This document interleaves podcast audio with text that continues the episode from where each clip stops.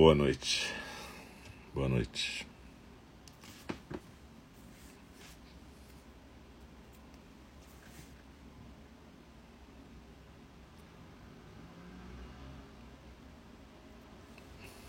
Estamos aqui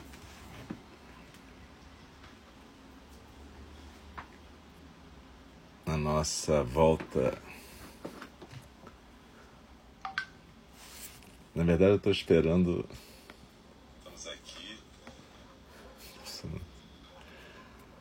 Na verdade, estava esperando ver se estava funcionando o aplicativo, viu, galera? Por isso eu estou aqui nesse começo meio lento, mas está tudo certo. Boa noite.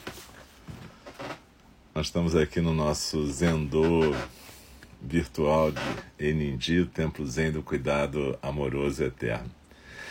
A gente pretendia estar voltando esse ano com os encontros presenciais no nosso templo, em Copacabana, Rio de Janeiro, e obviamente a gente não pararia com esses encontros virtuais, mas provavelmente a gente estaria fazendo lá do templo mas infelizmente, com essa variante, o com o envolvimento do número de casos de novo, uma nova onda, a gente teve que adiar, se medir essa, essa volta ao presencial.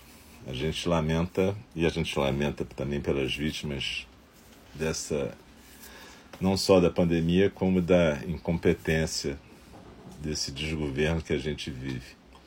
Mas, enfim, a gente está aqui reunido para retomar nossas práticas das quartas-feiras. Que a gente tem às 8 horas a, a prática da meditação compartilhada e às 8h30 a gente tem a fala do Dharma, né? A gente está estudando o Aberto ao Desejo do Mark Epstein. A gente está no final já, eu vou voltar um pouquinho atrás para a gente poder retomar o final desse livro, que é muito importante, né? Senão vai ficar um pouco capengo o final, se a gente não lembrar um pouquinho da gente parou. Mas agora a gente. Eu sempre começo um pouco antes assim, para dar tempo das pessoas chegarem, né?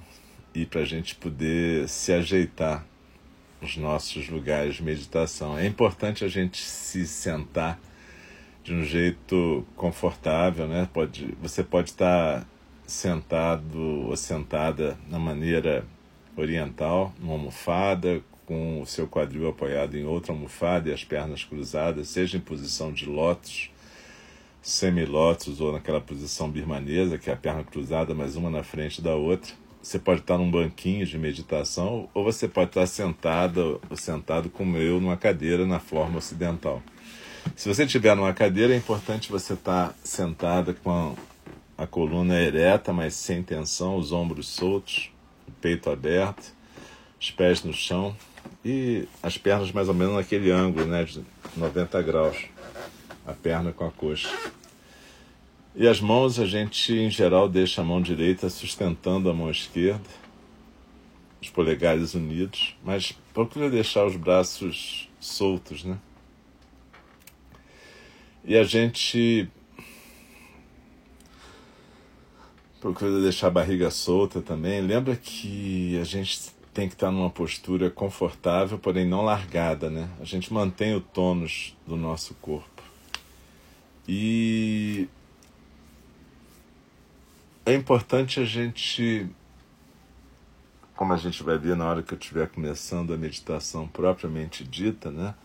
A gente lembrar de ir criando o nosso próprio roteiro, né? Cada instrutor, cada instrutora de meditação do nosso templo, do nosso grupo, tem a sua forma própria, né? Claro que a gente faz de uma forma parecida, mas cada um tem uma forma própria e é normal e é natural. E cada um de nós, cada uma de nós aqui deve desenvolver a sua própria forma, né?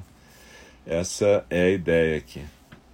Cada uma de vocês, cada um de vocês pode ser criando o seu próprio roteiro é legal a gente criar um roteiro porque fica mais fácil quando a gente está sozinha a gente entrar nesse nessa vibe da meditação.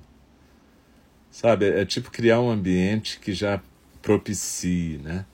Criar um ambiente facilitador para nossa prática. Então aqui o que, que a gente faz? Normalmente a gente senta próxima de uma imagem que induz a nossa ideia da meditação, uma imagem sagrada para a gente.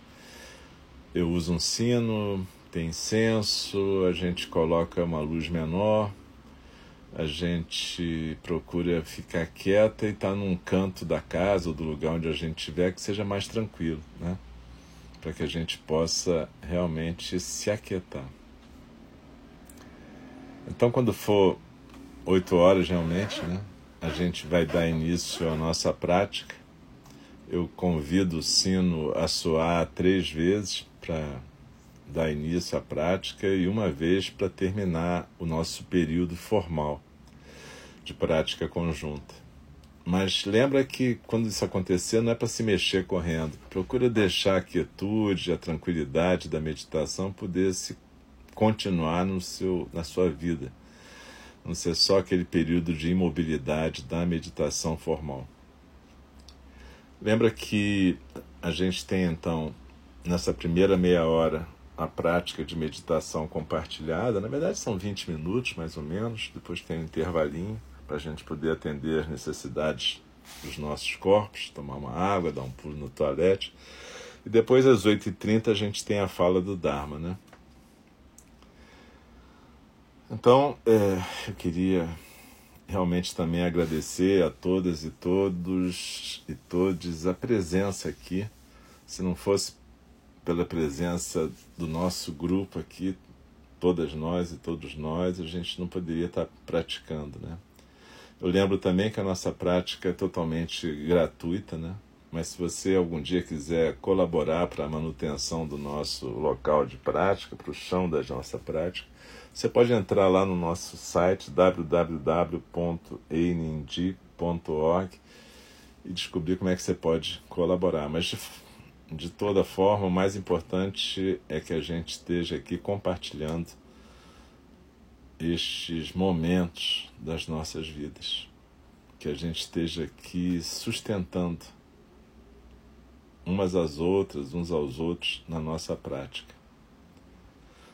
Todas nós, todos nós somos extremamente vulneráveis, frágeis, mas a nossa rede nos sustenta, faz com que a gente possa encarar toda essa situação difícil que nossa comunidade está passando e talvez as situações difíceis que cada um pode, cada uma pode estar vivendo em sua vida, mas a gente através da nossa prática vai se sustentando nessa rede que no budismo é chamado de rede de Indra, né? Cada uma de nós, cada um de nós é um nó dessa rede. E nossa rede, formada por esses fios que se encontram, ela se sustenta e ela nos sustenta. Então é isso. Muito obrigado novamente e a gente vai dar início então à nossa prática.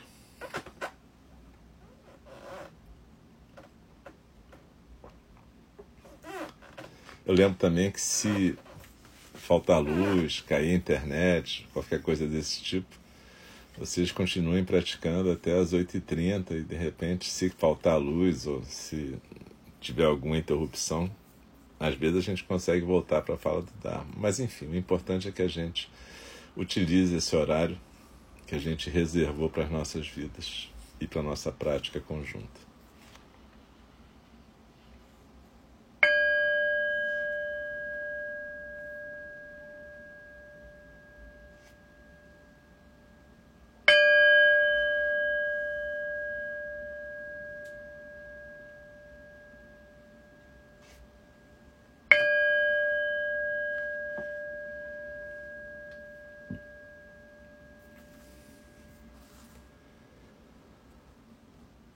Inspira e expira pelo nariz tranquilamente, sem forçar a sua respiração, mas também sem encurtar. Deixa ela ser natural. Simplesmente acompanha o ritmo da sua respiração agora. Deixa a barriga solta Procura se aquietar nessa postura que a gente falou, uma postura firme, com tônus, mas sem tensão, ombros soltos, peito aberto, coluna ereta, cabeça bem equilibrada no pescoço. A cabeça não cai nem para frente, nem para trás, nem para a direita, nem para a esquerda. Quando a gente compartilha uma meditação guiada, normalmente os olhos ficam fechados, fica mais fácil. A boca suavemente fechada, a língua no céu da boca. E procura sentir agora se, se você está realmente presente neste lugar onde a gente está. Lembra, a gente costuma usar aquela orientação da professora Joan, da nossa Roshi, Joan Halifax, que sugere a gente usar aquele método Grace, né? Então o G do Grace é o que? Grounding, é a gente entender onde a gente está, a gente conseguir pôr os pés no chão, ou se a gente tiver de perna cruzada, sentar de uma maneira firme, aterrada, uma maneira que nos comunica com a terra, seja através do chão, não importa, mas a gente tem que estar firme na postura. A gente tem que ser que nem uma árvore, a gente tem que ter raiz na terra. Então, esse é o primeiro momento da nossa prática conjunta.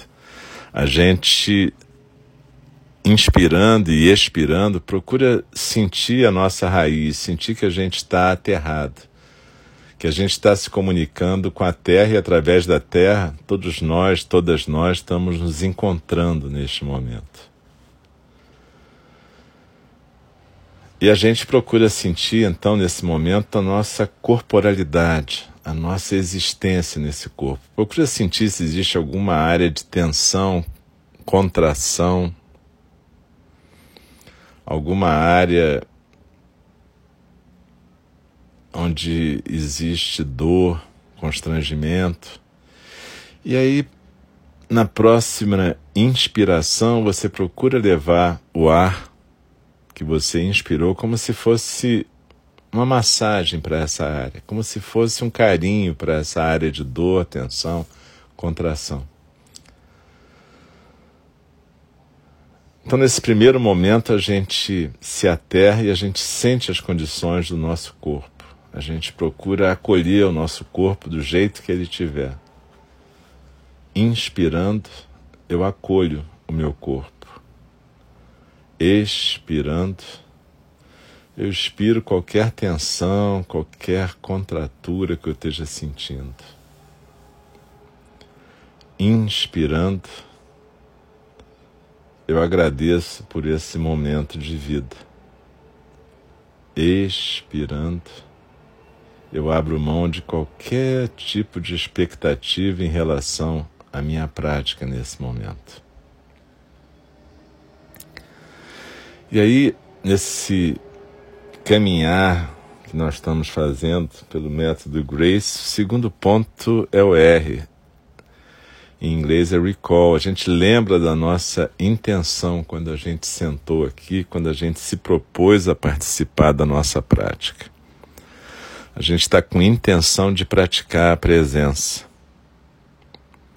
A gente está com intenção de estar tá vivo, presente e praticando o Zen. Nesse momento eu até vou lembrar de uma pequena historinha. Goshu veio até o mestre Zen Yu Ye e disse: Tenho estudado Zen por muitos anos, mas ainda não fui bem sucedido. Por favor, me dê alguma orientação. Yu Ye disse: Não há truque secreto para estudar no Zen. É simplesmente questão de estar livre do nascimento e morte. Goshu perguntou: como se pode passar através do nascimento e morte para a liberdade? Levantando sua voz, Yuye disse: Cada um dos seus pensamentos passageiros é nascimento e morte. Com essas palavras, Goshu entrou em êxtase, sentindo como se tivesse se livrado de uma carga pesada.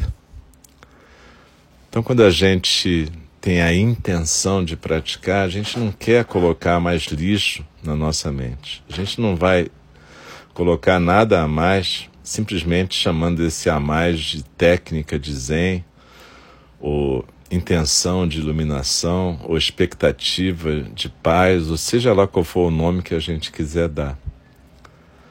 A gente simplesmente vai lembrar que a gente está com a intenção de assistir o nascimento e morte. Cada pensamento que vem, cada coisa que vem, nasce e cada coisa que vai morre. E a gente se propõe, na nossa intenção de prática, a ficar quieta diante disso, a não julgar esse movimento. Simplesmente se aquietar deslizando na expiração e se aquietando no centro.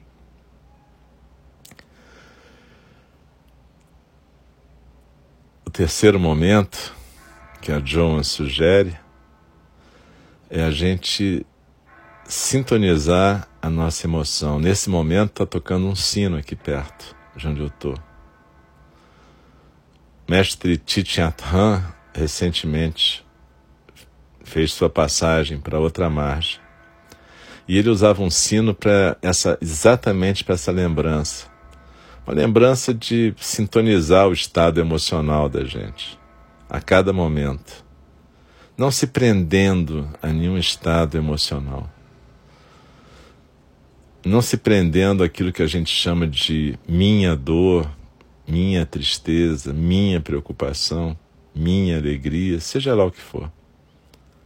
Lembra, todo estado emocional é algo que surge na relação, é algo que é do mundo relativo. Então ela é compartilhada por nós. Então quando a gente senta assim em conjunto, Muitas emoções aparecem e desaparecem. Nem sempre elas surgem exatamente de onde a gente imagina. Elas surgem dessa nossa relação também. Elas surgem desse caldo emocional que nos une. Então, de novo, a gente observa nascimento e morte de cada movimento emocional. E assim a gente vai se aquietando inspirando e expirando, eu aceito cada onda que vem. Inspirando e expirando, eu aceito cada onda que vai.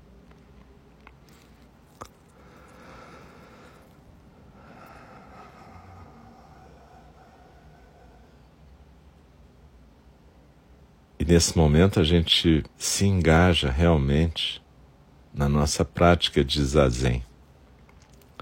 Zazen, é claro, é uma prática de cada uma e cada um de nós, nessa manifestação singular, momentânea que a gente chama de pessoa. Então, na verdade, quando uma pessoa, que eu vou chamar de Alcio, está conduzindo uma meditação, ela está sendo um canal para que aquilo que todas nós e todos nós estamos praticando possa ser nomeado, possa ser dito.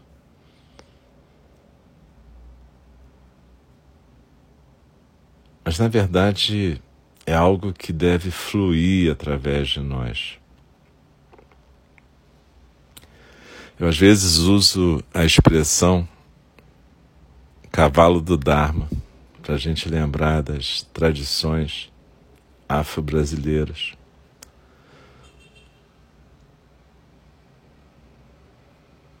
nas quais, aliás, se festeja hoje o dia de Iemanjá, a mãe das águas do mar.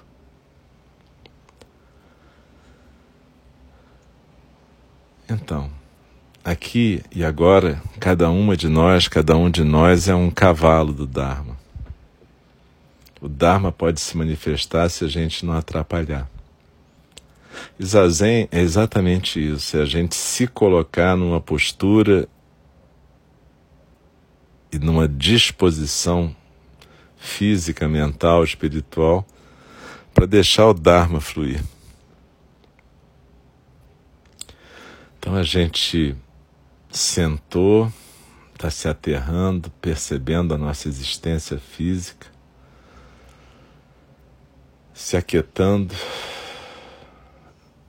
vivendo esse fluxo de inspiração e expiração, vivendo o nascimento e morte de cada pensamento, cada onda emocional. E portanto a gente pode simplesmente deslizar na expiração e se aquietar no centro.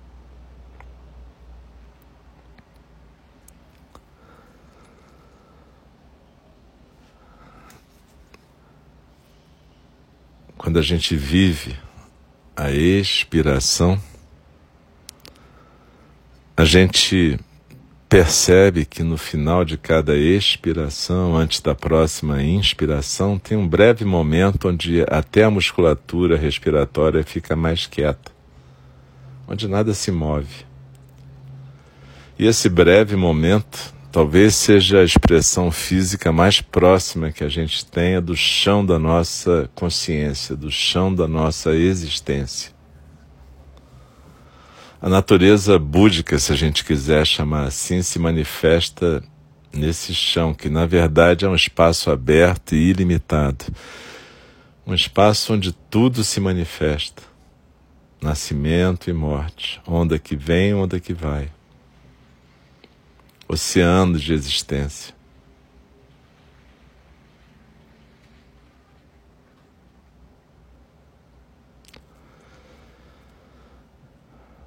E nesse espaço aberto e ilimitado, cada movimento de nascimento e morte é simplesmente mais uma onda que vem, uma onda que vai.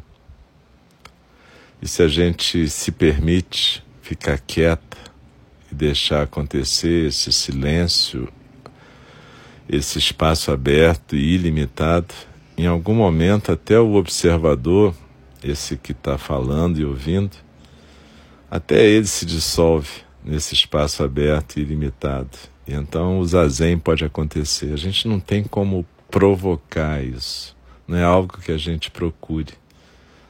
Isso acontece se a gente se coloca nessa postura, nessa respiração, se aquieta e abre mão de qualquer tipo de expectativa do que vai acontecer. Simplesmente desliza nas ondas do nascimento e morte.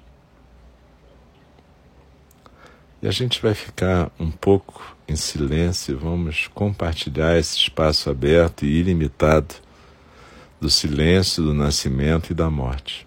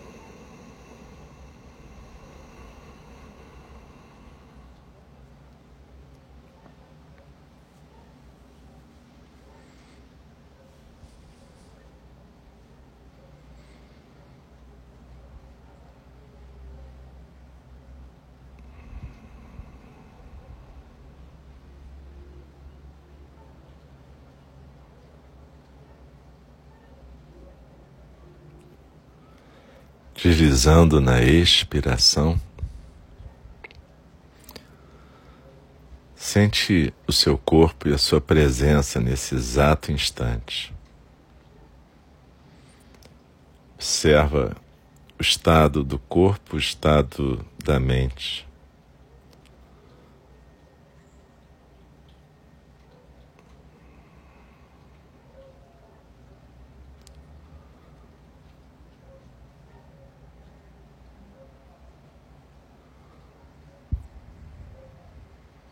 Como será que Goshu se libertou do nascimento e da morte?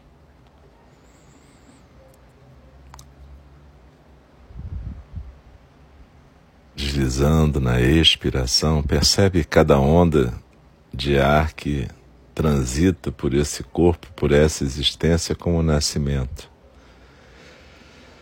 E cada onda de ar que desliza para fora como morte. Cada onda de pensamento e cognição que cresce, nascimento. Cada onda de cognição que vai embora, morte. Cada onda emocional que é percebida, nascimento cada onda emocional que vai embora, morte.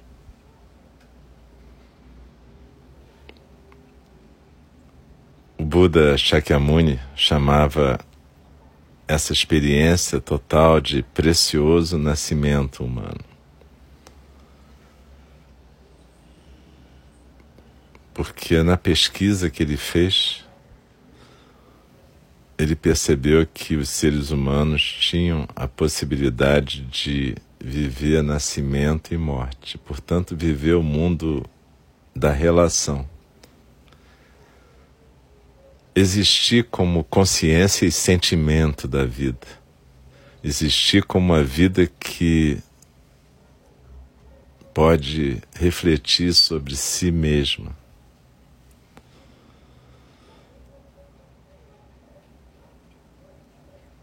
Quando a gente resolve controlar a vida, a gente atrapalha o Dharma. E a gente perde essa preciosa oportunidade de deixar tudo acontecer e ser. Então desliza na sua expiração.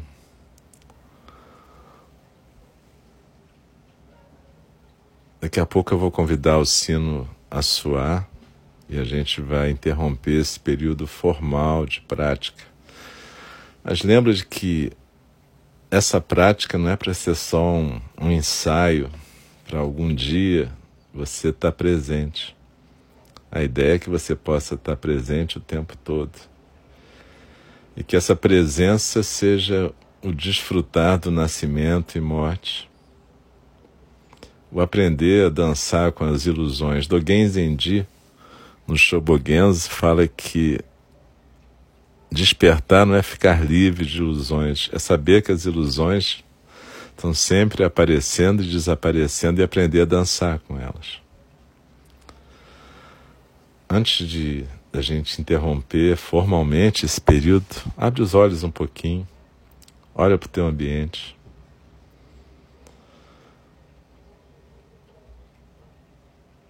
Percebe que quando a gente fala que não existe um si mesmo nas coisas, uma essência, a gente não está dizendo que essas coisas não existem. A gente está dizendo é que a nossa ideia dessas coisas é só uma ilusão.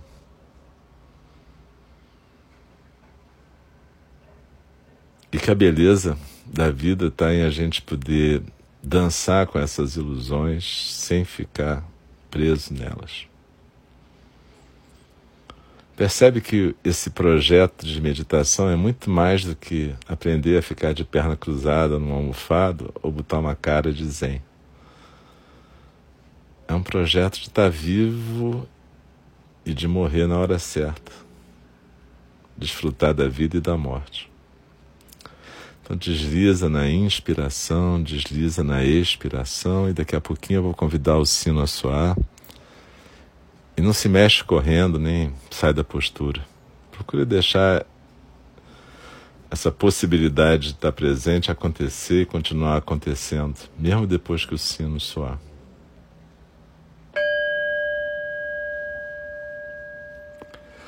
Normalmente a gente, no final de um período de prática, quando a gente está no Zendô, lá em Indi, a gente junta as mãos na frente quando toca o sino e a gente faz uma pequena reverência na nossa prática.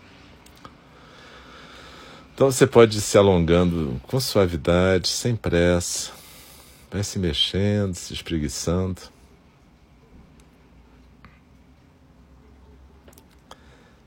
E procura sentir o seu corpo aqui e agora.